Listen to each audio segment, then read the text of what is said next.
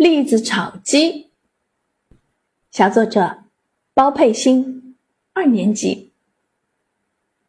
那又小又圆的栗子成了鸡的闺蜜，他们在锅里舞蹈，锅里还给他们带来伴奏，啪啪啪，他们跳得更欢了，一左一右，一上一下，小葱小笋也来作伴。不一会儿，他们玩得气喘吁吁，便下了锅。